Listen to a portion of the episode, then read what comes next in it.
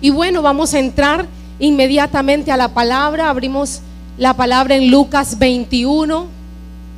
La Biblia nos habla de los tiempos difíciles que estamos viviendo. La Biblia nos habla de que todo está siendo completamente removido, todo está siendo sacudido, el sistema político está siendo removido, la economía, aún el sistema religioso, todo está dando un giro, ¿verdad? Inesperado y todas estas señales, la explicación de todo esto que está aconteciendo lo podemos ver en el libro de Mateo, en las señales de los últimos tiempos. No es que esto antes no hubiese pasado, lo que pasa es que cuando algo llega a su plenitud, cuando algo está, ¿verdad? Marcando eh, ya eh, para el final de todo, pues se intensifica. Por eso es que estamos viendo las cosas ahora de una manera mucho más intensas. Y eh, hemos podido notar cómo la degeneración del carácter humano ha estado presente ahora más que antes. Vemos realmente esa frialdad de los padres hacia los hijos, madres entregando a sus hijos, ¿verdad? Regalándonos, padres matando a sus esposas, matando a sus hijos.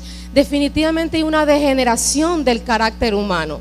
Y todas esas señales las podemos ver en Mateo. Estamos en estos últimos tiempos, tiempos difíciles, pero tiempos de esperanza para el remanente de Jehová. ¿Cuántos dicen amén?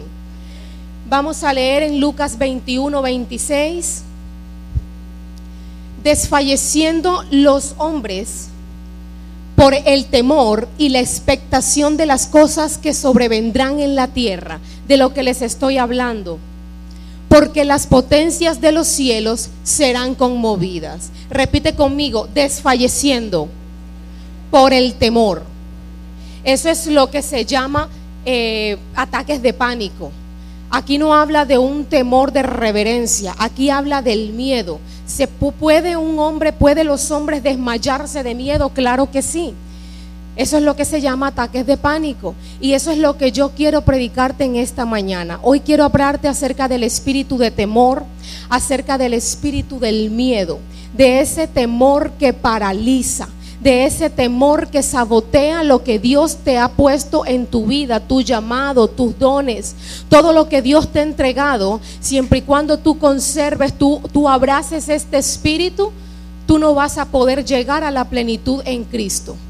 Y la iglesia definitivamente está siendo oprimida por esto, porque vemos a un liderazgo, un liderazgo sirviendo con temor, un liderazgo que no sirve con excelencia precisamente porque no ha tratado esto como debe de ser. Hoy vamos a ver qué es exactamente el miedo, cuáles son los puntos de entrada del miedo, cuándo fue que lo recibiste, en qué momento fue que entró, cuáles son las consecuencias y el castigo del miedo, porque el miedo trae en sí un castigo. ¿Lo sabías? El miedo no es una emoción, como lo he escuchado en boca de varios psicólogos, en donde hablan de que el miedo es una emoción. Ustedes recuerdan esta película que sacaron hace pocos años de los, son como de caricaturas que se llama Inside Out, eh, intensamente. ¿Cuántos lo, ¿Cuántos lo saben, verdad? Nuestros hijos lo han visto. Bueno, esa película me, me, me, me, llamó mi atención porque allí tratan lo que es la alegría, el miedo, la rabia, todas estas cosas la tratan como emociones. Y a veces hemos caído en ese error. Hemos pensado que el miedo es una emoción. Y porque pensamos que es una emoción, entonces por eso no lo echamos fuera. Porque pensamos que es una emoción, creemos que es normal que cada quien tema algo. Y si bien es cierto, todos en algún momento hemos temido algo. El asunto es poder identificarlo, discernir realmente hasta qué punto eso nos puede perjudicar y poder echarlo fuera porque no hay que disfrazar, hay un temor que Dios nos da, pero es un temor de respeto. Es un temor, por ejemplo, usted ve una culebra y usted nos dice, no, yo no tengo temor, entonces voy a acariciarla, voy a sobarle la cabecita. Eso ya, eso, eso, eso es algo que Dios nos dio, eso es un, un sentido común. Eso es sentido común. No puedo decir, no, entonces yo le temo a esto. No, pero sí hay temor, hay un temor en ciertas áreas de nuestra vida en el que no hemos identificado bien porque no hemos ido a la causa. No hemos entendido que Cristo vino a esta tierra a llamarle a las cosas por su nombre. Al hombre con sordera, con lepra, con ceguera, a él le llamó espíritu de enfermedad. Lo que hoy conoces como artritis, lo que hoy conoces como alta presión, como diabetes, como cáncer, eso tiene un nombre en el mundo espiritual. Eso es espíritu de enfermedad. Y el miedo no es una emoción. El miedo Jesucristo lo llamó claramente en segunda de Timoteo 1:7. Vamos a leerlo. Segunda de Timoteo 1.7. Necesitamos agilidad con los versículos. Son varias, varios versículos los que tengo en el día de hoy.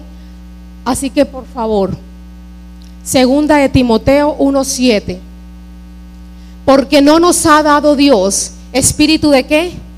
De cobardía, sino de poder, de amor y de dominio propio. Jesucristo le llamó al miedo espíritu de cobardía. El miedo es un espíritu. El miedo no es una emoción. El miedo no es un evento que algunos días usted lo experimenta y otros días no y, ya lo ha tomado como algo normal. El miedo es un espíritu. Es un espíritu demoníaco que está buscando un cuerpo donde entrar, un cuerpo que oprimir, un cuerpo que paralizar, un cuerpo que detener todo lo sobrenatural que Dios ha puesto en ti. Por eso es necesario que la iglesia se informe bien y tome realmente, ¿verdad?, represalias contra esto. Porque cuando hay algo de Dios, de cuando hay algo de Dios en tu vida, por muy grande y sobrenatural que sea, si tú tienes este espíritu, nunca vas a poder desarrollarlo. Porque este espíritu te paraliza, este espíritu te desgasta, este espíritu te agota para que cuando ya tú quieras trabajar no tengas fuerzas para hacerlo.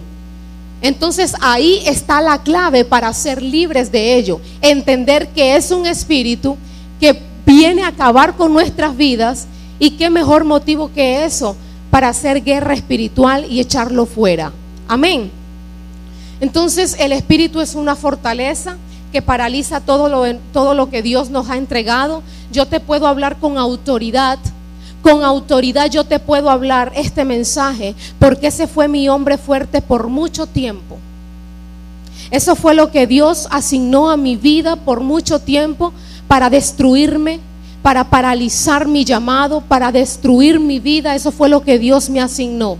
Pero fui libre de ello. Entendí que un cobarde jamás Dios puede contar con él. Un cobarde Dios nunca lo puede usar porque un cobarde nunca hace nada. Un cobarde no toma decisiones, no toma riesgos que te lleven a la victoria por miedo a que vayas a fracasar. Un cobarde no ejerce la voluntad de Dios, no aplica la palabra en momentos ¿verdad? Apretados. Hay momentos apretados en nuestras vidas. Hay situaciones reñidas en las que uno necesita eh, obrar con la fortaleza de Dios. En las que uno necesita obrar sin temor, sin miedo a que tu verdad traiga consecuencias. Dios no te respalda a ti. Dios respalda la verdad de Él. Dios respalda su palabra. Y, si tú, y por cuanto tú obras su palabra, es que recibes su respaldo. Él respalda todo aquello que no es sacudido.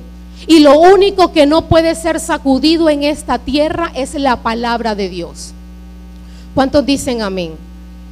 Temerle, temer es un pecado, porque es creerle más al diablo que a Dios.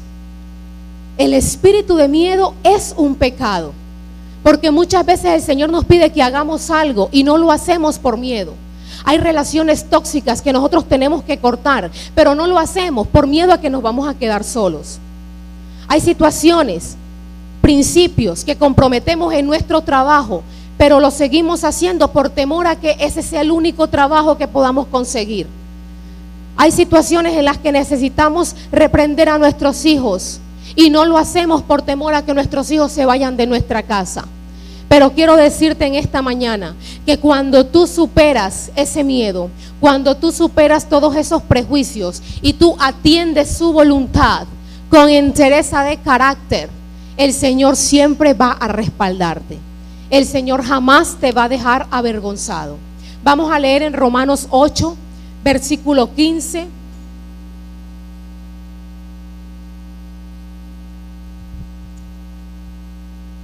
pues no habéis recibido el espíritu de esclavitud para estar otra vez, ¿qué? En temor. Esto ha venido desde tiempos antiguos, sino que habéis recibido el espíritu de adopción por el cual clamamos Abba Padre. Hay un clamor del hijo de parte de los hijos de Dios. No es lo mismo clamar a papá que clamar por miedo. Y hay personas con este espíritu que claman por miedo. Pero yo te voy a dar otro versículo mucho más fuerte que este, primera de Juan 4:8. Mira lo que dice, en el amor no hay temor, sino que el perfecto amor echa fuera el temor, porque el temor lleva en sí castigo. Hay un castigo que viene acompañado de todo aquel que recibe este espíritu de miedo. El amor echa fuera el temor. Es decir, que toda persona que camina en miedo, que camina en temor, es porque aún no ha experimentado el amor de Dios. No puedes decir, yo sé que Dios me ama cuando tienes temor de que mañana te vaya a pasar algo. Si yo sé que Dios me ama, yo tengo que ser libre de, toda, de todo pensamiento mental, ¿verdad? De todo hecho que yo veo aún en las calles, de cualquier pestilencia, de cualquier murmuración de guerra, de violencia. Yo sé que Dios me ama yo estoy seguro de su amor. He tenido un encuentro con Él. Y por cuanto soy llena de ese amor, entonces el temor no tiene cabida en mi vida. Una persona que vive en miedo es una persona que no vive en el amor de Dios. Y una persona que vive en miedo es una persona que siempre va a llevar un castigo. ¿Qué clase de castigo? Castigo emocional, castigo físico. ¿Por qué? Siempre una persona miedosa es una persona, está temblando todo el tiempo. Cuando se presenta una situación de estas, él entra a la tembladera. Eso es un castigo emocional. Eso es un castigo. ¿Lo sabías? Hay castigos mentales. La persona que es celosa, la, que, la persona que tiene temor de perder a su marido, el marido se retrasa una o dos horas en llegar a la casa y ya se está imaginando lo peor ya se está imaginando una mujer con cabello largo, con medidas perfectas. No te imaginas una escuálida por ahí toda, no. Te imaginas, mejor dicho, Eva encarnada. ¿Verdad que sí? Es un castigo mental. Y empiezas a tejer ese pensamiento en tu cabeza y lo empiezas a tejer, a tejer, a alimentar. Y de manera que eso que tú tienes te atormenta porque lo consideras real. La madre que está temerosa siempre de que al hijo le vaya a pasar algo. Aunque tus hijos aún no hayan visto la gloria de Dios, ellos están en la promesa. El Señor te ha dado una promesa de que tú y tu casa serán salvos. ¿Por qué temes? Entonces sale el hijo y la madre empieza a imaginarse, ay que lo van a apuñalar, ay que se va a accidentar, ay que le van a robar, que le va a pasar algo. Y no tienes tranquilidad. Y eso que tú temes, eso te va a venir. Eso es un castigo mental, pero también hay un castigo físico. ¿Sabes?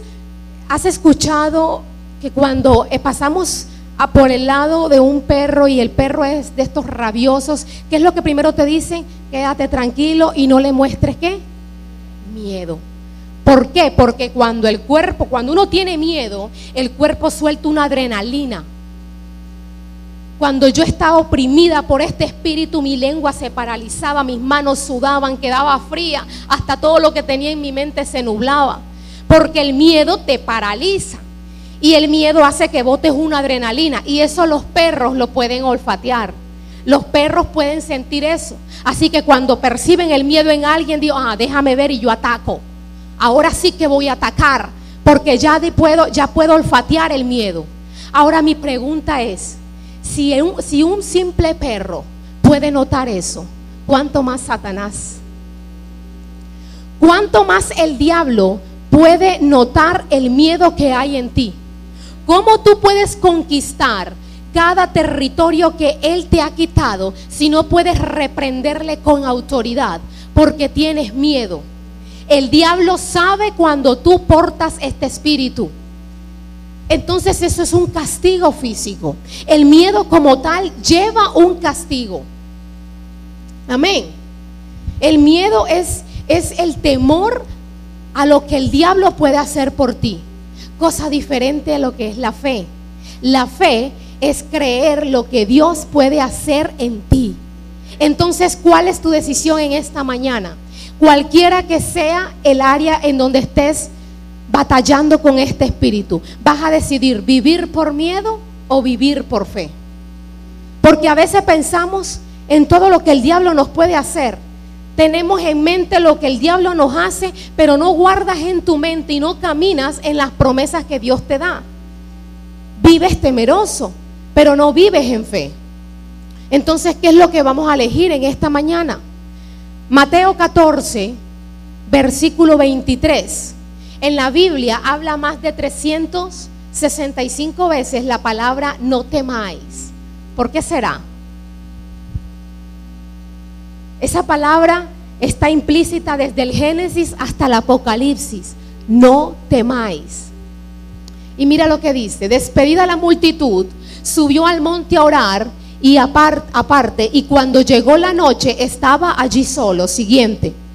Y ya la barca estaba en medio del mar, azotada por las olas, porque el viento era contrario. Se avecinaba una tempestad. Siguiente.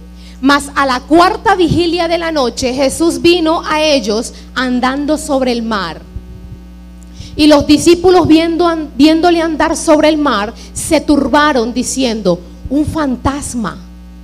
Y dieron voces de miedo. Siguiente.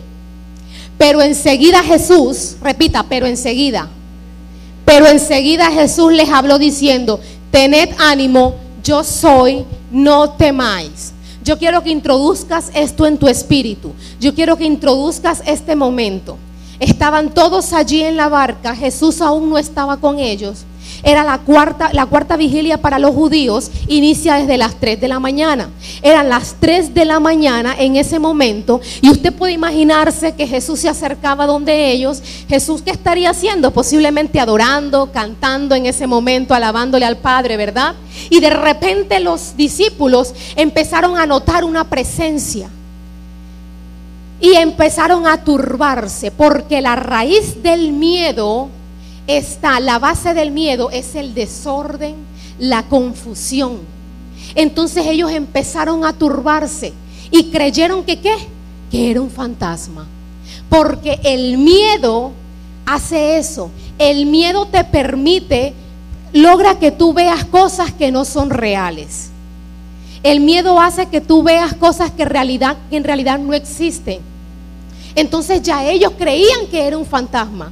Pero dice la palabra que Jesús enseguida, o sea, de inmediato, no quiso darle espacio para que este espíritu entrara. Por eso fue que, por eso fue que Jesús dice, enseguida, enseguida Jesús dijo, tranquilos, tranquilos muchachos, soy yo. Porque Jesús sabe lo que puede hacer este espíritu una vez esté dentro de una persona. Por eso tenía que actuar enseguida. Tú necesitas actuar de inmediato cuando te encuentres en una situación donde este espíritu esté dominando cierta área de tu vida. Enseguida repita. Entonces, vamos a Isaías 41:10. Definitivamente esta era la palabra que el Señor quería traer esta mañana. ¿A cuántos Dios les está hablando? ¿Sabes que en toda esta semana se ha venido hablando de este tópico?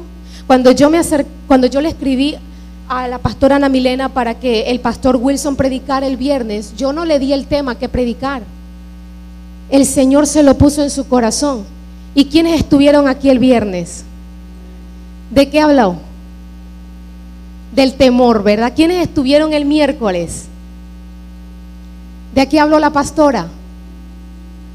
de la conmiseración que va ahí, es uno de, de los resultados, de los efectos del temor, del miedo. Cuando tú vives temeroso, vives inseguro. Cuando tú vives oprimido por este espíritu, siempre estás despertando por ahí la lástima, siéndote, portándote siempre como una víctima. Y el viernes se habló de esta palabra. Y con esta palabra, esta palabra es tremenda promesa de las mañanas. La promesa matutina, vamos a llamarle. Porque es tremenda promesa. Mira lo que dice. No temas porque yo estoy contigo. No desmayes. ¿Recuerdas lo que leímos en Lucas 21?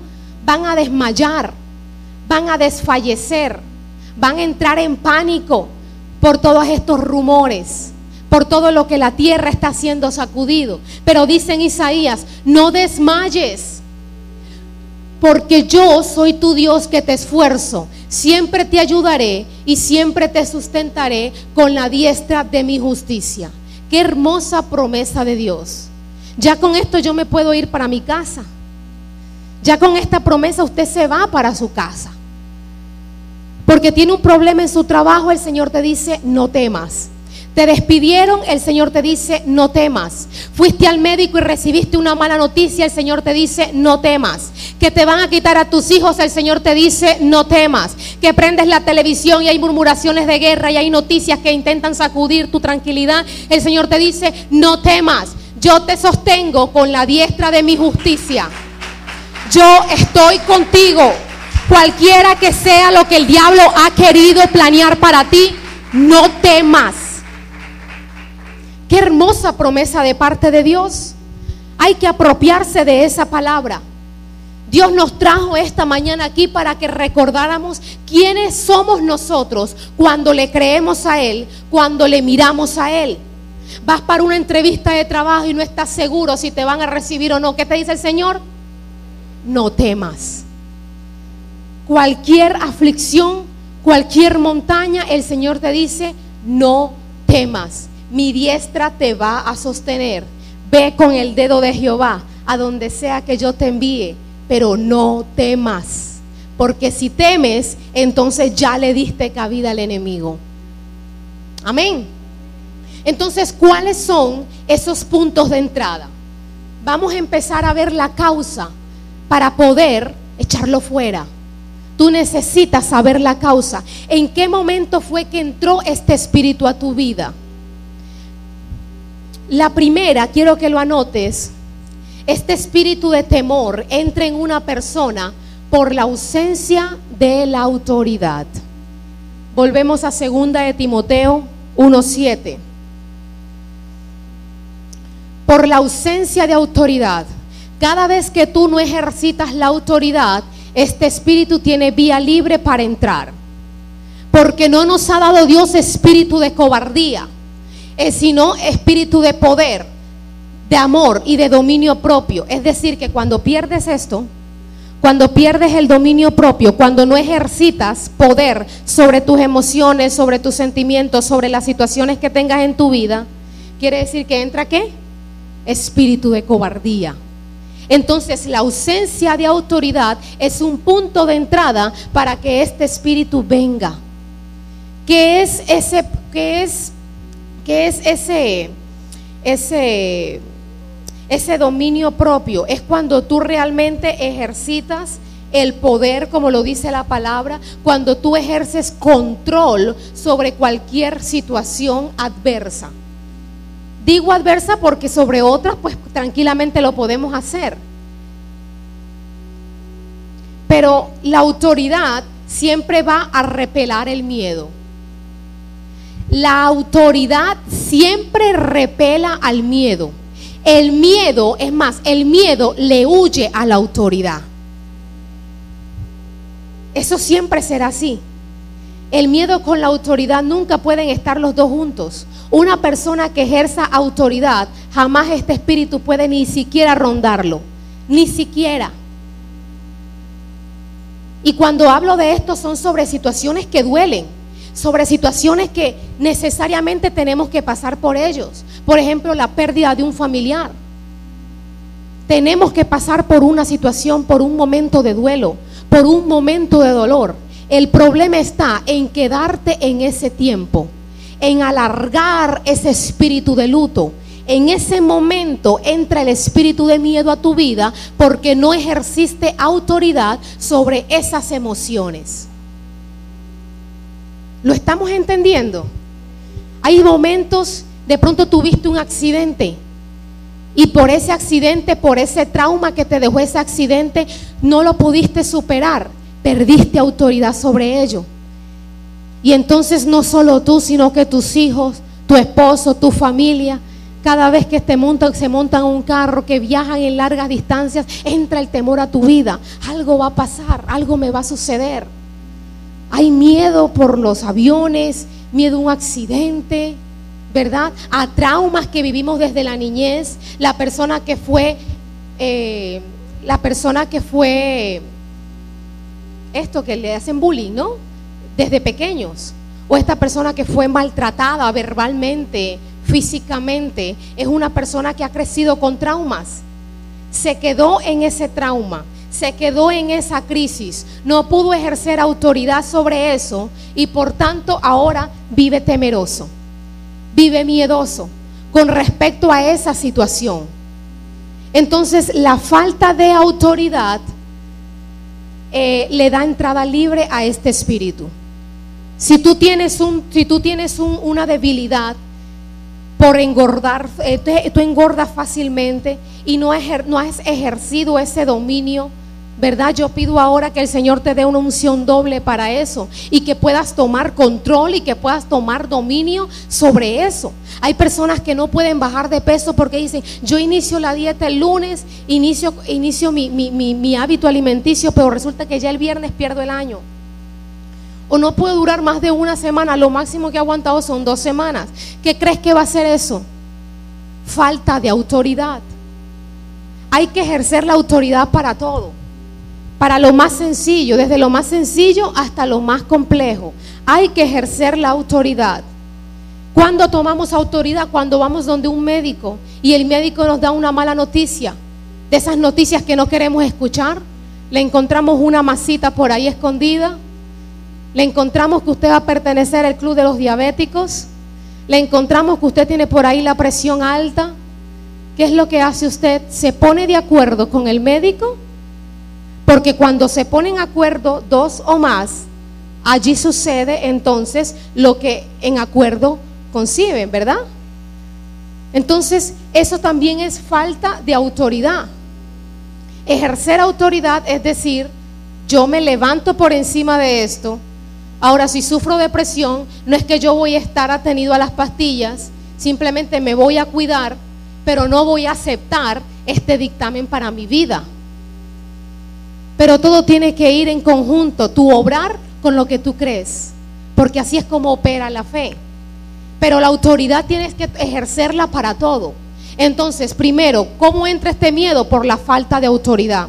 Segundo, la segunda entrada, porque yo te hablo de las entradas, porque cuando tú reconoces cuál fue la causa, en qué momento ese espíritu entró, ya el 95% de la liberación está hecha. ¿Verdad que sí? Cuando tú conoces en qué momento fue que me entró este pánico. Cuando tú reconoces el punto de entrada, ya el 95% está listo. Ya le quitaste autoridad a él. Mira lo que dice. Vamos a ver el ejemplo en Marcos 9, versículo 17. Marcos 9, versículo 17. Y respondiendo uno de la multitud, dijo, maestro, traje a ti mi hijo que tiene un espíritu mudo. Siga, rapidito. El cual, donde quiera que le toma, le sacude y echa espurmarajos y cruje los dientes y se va secando. Y dije a tus discípulos que lo echasen fuera y no pudieron. Y respondiendo, él les dijo, oh generación incrédula, ¿hasta cuándo he de estar con vosotros? ¿Hasta cuándo os he de soportar? Lo leemos, pero fueron palabras fuertes. Para aquellos que se toman en vano la palabra donde dice que sin fe es imposible agradar a Dios. Muchas veces lo repites como si fuera un disco rayado, pero no hay que tomarse en vano eso. Realmente la incredulidad enoja a Dios. La falta de fe es algo que te mantiene a ti en una brecha con Dios, con el cielo. No puedes accesar a nada de lo que Él tenga por la falta de fe, por la incredulidad. Jesucristo aquí en otras palabras le dijo, estoy harto de estar lidiando con este espíritu en ustedes. Están viendo milagros, son testigos oculares de las maravillas que el Señor está haciendo. Y todavía hay incredulidad entre ustedes, generación incrédula. ¿Cuánto más tengo que hacer para poder soportar esto? Realmente la falta de fe, realmente el que vive en temor y no en fe, enoja a Dios. Sigue. Y se lo trajeron y cuando el Espíritu vio a Jesús, sacudió con violencia al muchacho, quien cayendo en tierra se revolcaba echando espumarajos. Hoy en día pasa un evento de esto y la iglesia se sale todo el mundo para la calle. ¿verdad? Porque no están acostumbrados. Hoy en día la iglesia no está acostumbrada a experimentar eventos sobrenaturales, porque han tomado la iglesia como un club social, porque han tomado las redes, los grupos que tenemos para, para, para hacer amistades, para mandar cosas que no tienen ningún propósito espiritual, porque han tomado la iglesia como eso, para hacer sociedad. Usted no vino aquí para hacer amistad. Usted ya vive en coinonía porque Dios está con usted. Usted no necesita que usted no necesita hacer amistad. La sangre nos une. El propósito y la naturaleza en Jesús es lo que nos une. ¿Qué hay más grande que eso? Usted viene aquí a experimentar un encuentro con el Rey de Reyes, el Señor de Señores. Para eso usted viene a este lugar. Esto no es un club social. Y Jesús preguntó al Padre, ¿cuánto tiempo hace que le sucede esto? Allí está. Jesús buscando el punto de entrada de ese espíritu. ¿Verdad que no estamos mal? Jesús buscando, ¿por qué le pregunta a Jesús eso al Padre? No se lo pregunta al Hijo, se lo pregunta al papá. Porque él necesitaba saber en qué momento fue que este espíritu entró. Él para echar fuera este espíritu que no sale con una simple oración, él necesitaba identificar el punto de entrada. Entonces, ¿cuándo fue que comenzó eso? ¿Cuándo fue que comenzó el que le tengas miedo al agua? El que le tengas miedo a las alturas. El que le tengas miedo a los animales. El que le tengas miedo a enfermarte. ¿Cuál fue ese punto de entrada? Cuando identifiques esto, entonces podrás echarlo fuera. Amén. ¿Cuál es el estatus ahora mismo de Satanás? Repita conmigo. Él está desarmado. Él está destruido. Él está destronado. Él está derrotado. ¿Pero lo crees? Dale un grito de júbilo al Señor.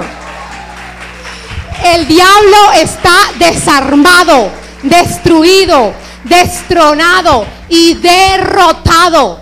Su poder no me es operante en mi vida. Tú lo puedes declarar con libertad o hay algo de titubeo cuando lo dices. Su poder no puede operar en mi vida. ¿Tú sabes por qué? Porque dice Jesucristo, la autoridad, toda potestad me ha sido dada en los cielos y en la tierra. Y para tú ejercer un poder, tú necesitas tener primero la autoridad. ¿De qué te sirve tener el carro de tu amigo si no tienes las llaves? Cuando Él te entregue las llaves, entonces podrás usar el carro. Cuando tú le des la autoridad a Él, entonces Él podrá usar su poder para destruirte. Porque Él sí tiene un poder. ¿Cuál fue? El que le robó a Dios cuando se rebeló. Él fue creado con una habilidad para hacer algo y Él tiene un poder destructor. Pero ese poder puede operar en ti o no, depende la autoridad que tú ejerzas. ¿Por qué? ¿Qué hace una persona cuando no tiene autoridad? Se va donde alguien que la tenga. ¿Qué haces tú si necesitas el carro de tu papá? Te vas donde él para que te preste las llaves. Entonces el diablo va a ir donde alguien que tenga autoridad para poder ejercer su poder. ¿Y quién tiene la autoridad aquí en la tierra? ¿Quién la tiene? ¿Quién la tiene?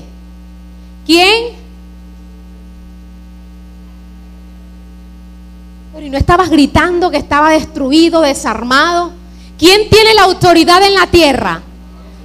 La iglesia. Cristo se la entregó a la iglesia. Entonces, ¿dónde crees tú que va a ir Satanás a buscar la autoridad? ¿Dónde tú crees? A la iglesia, al creyente. Satanás va a ir al creyente a buscar esa autoridad. Ayer les explicaba a las que le estoy dando el discipulado, esto es como un cheque.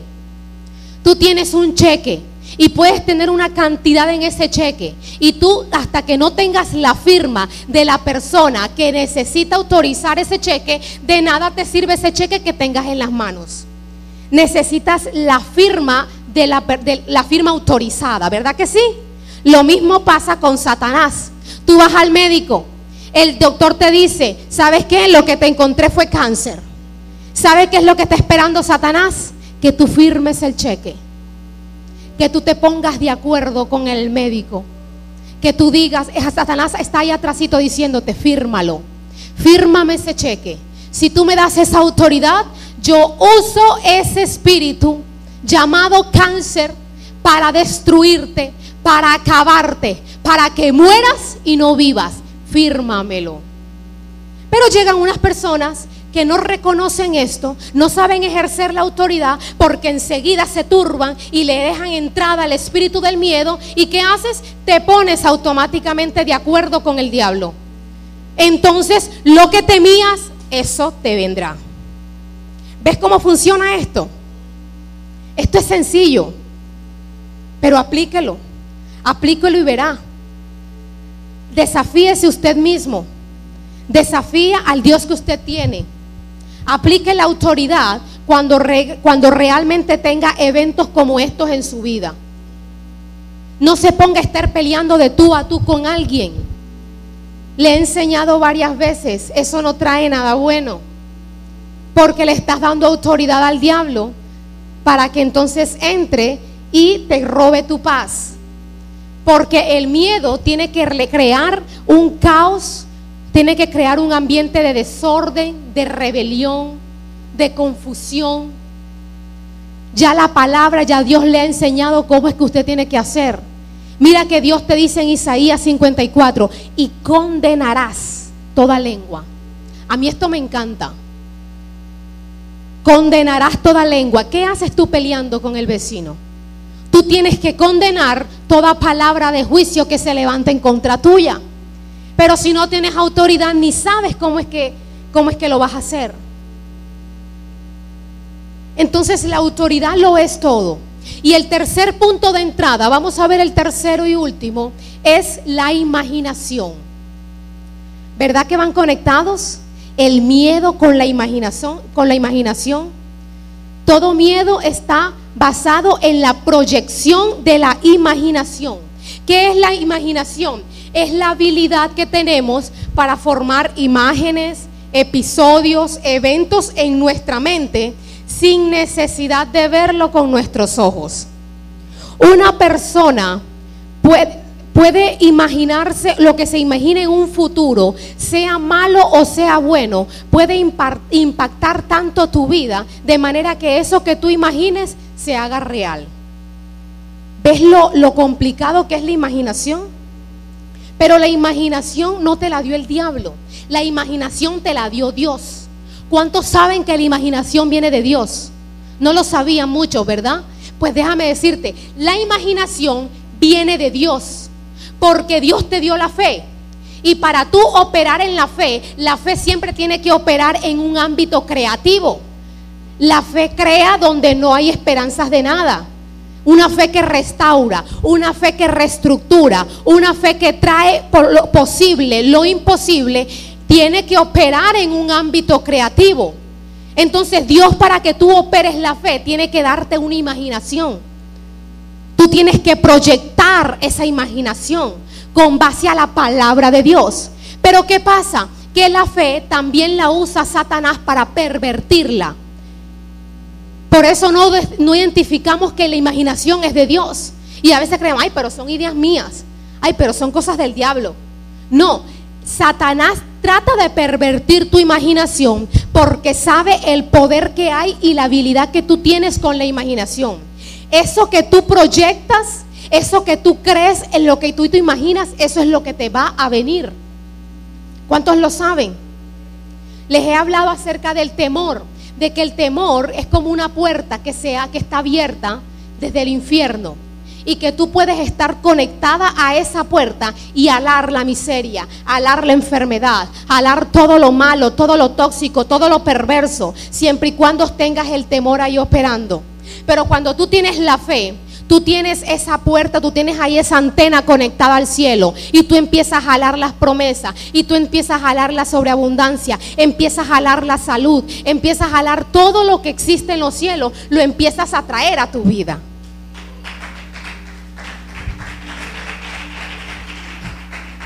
Entonces es la imaginación. Si tú te imaginas en bancarrota, vas a estar en bancarrota. Si tú te imaginas enfermo, vas a estar enfermo. Si tú te imaginas viviendo y no muriendo, así vas a estar. Si tú te imaginas sano, así vas a estar. Pero todo es la imaginación que también la usa Él para quitarte tu paz. Amén. Nadie habló tanto de la renovación de la mente como Pablo. Pablo habló mucho de esto, precisamente por lo que te estoy contando. Porque cuando tú renuevas tu mente, tú renuevas toda tu forma de actuar. Porque hacemos lo que pensamos. Por eso el que se suicida no es una decisión que la toma de la noche a la mañana. Ya él, ya la persona que se suicida está tejiendo ese pensamiento. Mucho tiempo atrás lo ha venido tejiendo, se ha estado imaginando, ¿verdad? Porque la imaginación tiene ese poder en tu vida. Entonces tú estás aquí en esta mañana para decirte, toma la imaginación que Dios te dio. ¿Cómo la vas a alimentar con la palabra de Dios? Lee la palabra. Busca la palabra, aférrate a la palabra. Hay cristianos que se meten a orar y no se llevan la Biblia. Entonces, ¿cómo vas a decir, Dios, Dios no me habló? Pero ¿cómo te va a hablar si tienes en tan poco su palabra que la palpas, que está poco de ti y no la usas? ¿Cómo puedo entonces creer que tú quieres su presencia? Tienes que llenarte de la palabra de Dios. Ese es el alimento diario del cristiano. Entonces es tiempo de activar esos sueños, es tiempo de activar la visión de Dios, es tiempo de activar esa imaginación que va conectada con todo lo que está en el cielo. Imagínate sano, imagínate próspero, imagínate predicando, imagínate evangelizando. El diablo es cobarde, el diablo es un miedoso. Si, bien, si eso, si el espíritu de miedo viene del infierno, es porque Él lo porta. Él es un miedoso. Él no te ataca cuando tú estás fuerte, cuando estás ayunando, cuando estás evangelizando, cuando estás ganando alma, cuando estás orando. Allí lo tienes completamente paralizado. Pero baja los brazos y viene entonces como ti, hacia ti como león rugiente y empieza a darte donde más te duele. Y empieza a coger tus hijos y empieza a coger las situaciones que tú amas. Empieza a, sabotear todo eso que tú, en lo que tú te apegabas, en lo que representa algo amado para ti. Pero es cuando bajas los brazos, cuando estás débil, es cuando Él ataca. Porque es un cobarde. Porque es un cobarde. Tú te tienes en esta mañana que llenar de la fortaleza, del coraje, de la osadía. El miedo no se puede vencer si no es con osadía. Nunca tomes decisiones basadas en miedo. Toma decisiones basadas en la fe. Si tomas decisiones basadas en miedo, vas a fracasar. Vas a terminar tu vida siempre como una apuesta. Hoy gano, mañana pierdo. Y tu vida no es una apuesta. Tu vida vale mucho más que eso. Porque fuiste comprado con precio de sangre. La sangre del cordero. No vivas tu vida como una apuesta. Toma decisiones basadas en fe. Las decisiones basadas en fe siempre te llevan a cumplir nuevos retos, a asumir riesgos guiados por el Señor, pero que te llevan a la victoria. El que está miedoso se queda ahí tranquilito en el bote. Ay, mis hijos, ay, el cáncer, ay, mi artritis, ay, que esto, que lo otro. Sal del bote en esta mañana. Enfrenta el miedo con osadía. El miedo no se enfrenta con otra cosa. Me gustaría decírtelo que hay otra otra solución para que enfrentes el miedo, pero no lo hay. El miedo se enfrenta con osadía, ¿lo sabías? Job 3:25. No puedo dar todo el mensaje porque me extendería mucho, pero quiero que recapacites, que medites bien lo que le pasó a Job. Porque es muy parecido a lo que es igual a lo que yo te estoy enseñando. Dice, porque el temor que me espantaba me ha venido y me ha acontecido lo que yo temía. Porque el miedo que tú tienes adentro llama al gigante que tienes afuera. El problema no es la gente. El problema no es el lugar donde tú llegas. Si hay un espíritu de rechazo dentro de ti, donde quiera que llegues, hay un hermanito que de pronto no te saludó, uy, me rechazó. Uy, pero la pastora pasó y ni bebió. No es la gente, eres tú. No es que se encelan cuando te ven, es que eres tú. Primero tienes que lidiar con el espíritu interno para luego decirle al gigante que está afuera, tu abuela, devuélvete por donde viniste. Pero ¿cómo tú lo vas a echar fuera si lo de adentro no lo has resuelto? ¿Sabes por qué a Job le sucedió lo que le sucedió? Porque él temía. Él era un hombre santo, un hombre perfecto, temeroso de Dios, pero él tenía un temor. Y ese temor lo llevó a, experimentar la mayor prueba, la mayor, eh, prueba de que Satanás puede enviarle a alguien. Porque él temía algo. Y muchas veces me han preguntado, pastora, pero ¿por qué a la gente buena le pasan cosas malas? ¿Verdad que preguntamos mucho eso? Y la respuesta es, porque hay una puerta pequeña, por muy diminuta que tú la consideres muy indefensa, esa puerta la tienes abierta. Hay todos, todos tenemos debilidades, todos tenemos temor de algo, pero necesitamos superar eso. El temor de Job era que tocaran a sus, que sus hijos se perdieran. El temor de Job, de Job eran sus hijos, perder su familia, perder sus bienes. Dice la palabra que Job ofrecía sacrificios, escuche esto, Job ofrecía sacrificios por si sus hijos pecaran. O sea, no tenía la certeza que sus hijos habrían pecado, pero por si acaso, Señor, yo te voy a ofrendar. Yo te voy a dar una ofrenda hoy por si me quedo sin empleo. Yo voy a ahorrar dinero por si mis hijos se enferman. ¿Verdad que qué diferencia es? Yo voy a ahorrar dinero, voy a hacer este acto de fe para asegurarle los estudios a mis hijos en un futuro. Eso es un hecho diferente.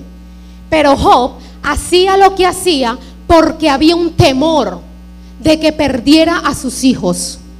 Y eso que vino, dice la palabra, eso que temió, que temía, fue lo que le vino. Porque lo que te expliqué, el temor abre una puerta al infierno que atrae todo lo malo de allá. El temor atrae miseria. El temor atrae todo lo malo que tú temes, tú lo traes. El miedo no es real, ¿lo sabías? Grábate esto. El miedo no es real. Lo que lo hace real es que lo creas. Lo que vivió Job, lo que estaba temiendo antes, no era real.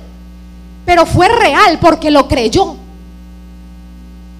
Wow, qué tremendo, ¿verdad? El miedo no es real. Pero si tú lo crees, ya se hizo realidad en tu vida. El miedo es un magneto. El miedo es un imán que atrae todo lo malo, que atrae todo lo perverso. Entonces, ¿cómo es que tú tienes que echar fuera este miedo? Primero, lo que te enseñé, ejercita la autoridad. Segundo, busca los puntos de entrada del enemigo. ¿En qué momento fue que te entró eso? ¿En qué momento se empezaste a sentir esa fobia? ¿En qué momento empezaste a sentir ese temor? Busca en qué momento pasó y empieza a atar todo eso. Y tercero, la imaginación. alimenta y empieza a tejer una imaginación nueva y para que esto pase tú necesitas renovar tus pensamientos, como lo dijo Pablo. Si no renuevas tu mente diario, no una vez al día, diario, si tú no la renuevas, tú no puedes imaginar y no puedes asumir, tener la visión de Dios. ¿Cómo vas a vencer al miedo? Existe una sola manera. Repita conmigo, con osadía. No hay otra. No hay otra solución. Con osadía es como se vence el miedo.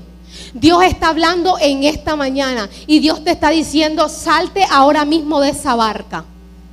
Empieza a reclamar lo que yo te he dado, pero empieza a pedirlo con osadía. Necesitas ejercerlo con osadía.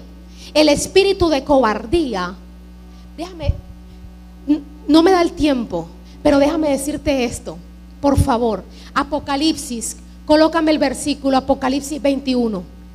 Por si te queda alguna duda de lo que tienes que echar fuera, te lo digo rápido. Apocalipsis 21. Pero los cobardes e incrédulos, los abominables y homicidas, los fornicarios y hechiceros, los idólatras y todos los mentirosos tendrán su parte en el lago que arde con fuego y azufre. Wow. El espíritu de cobardía, una persona cobarde y un hechicero están en igualdad de condiciones. Los dos van a ser consumidos en un lago por el fuego y el azufre. ¿Verdad que suena fuerte? Pero es la verdad. Lo que pasa es que en la iglesia hemos cometido la perversa costumbre de categorizar los pecados. Y eso es algo perverso, porque lo único que hace es vendarte más tu entendimiento. Lo único que hace es retrasarse la promesa de Dios en tu vida. Una persona cobarde tampoco va a heredar lo que Cristo cumplió, lo que Cristo logró. Las moradas que Cristo está preparando no serán preparadas, no serán eh, abiertas para el cobarde. ¿Y tú sabes por qué Dios lo pone en la misma igualdad de condición? Porque un cobarde no hace nada. Un cobarde nunca hace nada. No hay algo peor que trabajar con una persona improductiva. Una persona que tú le entregues algo y no te dé nada. Si Dios te dio un don y te dio un talento, tú tienes que hacer algo con eso. Porque cuando Él venga a la tierra, cuando Él venga por ti, Él va a recoger su talento. Pero Él va a venir a buscar lo que tú hiciste con ese talento. El cobarde no tiene cabida en los reinos, en el reino de los cielos. Necesitas introducir esto en tu espíritu y necesitas empezar a ejercer dominio sobre estas áreas. Así que ponte de pie. Ponte de pie y vamos a hacer una oración de fe, declarando, pidiendo perdón por todo lo que el Señor nos ha hablado en esta mañana. Tienes que levantarte. Necesitas enfrentar esto con osadía.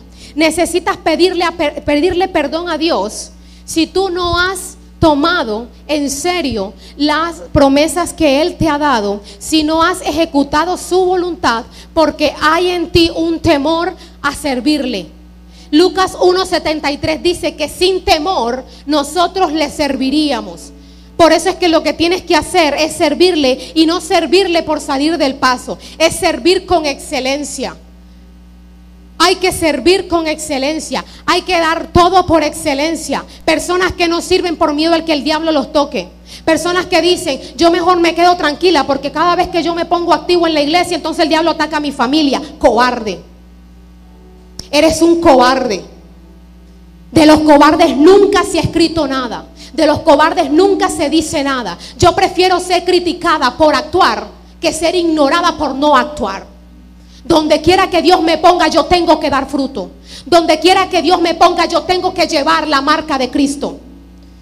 El cobarde es un pecador más.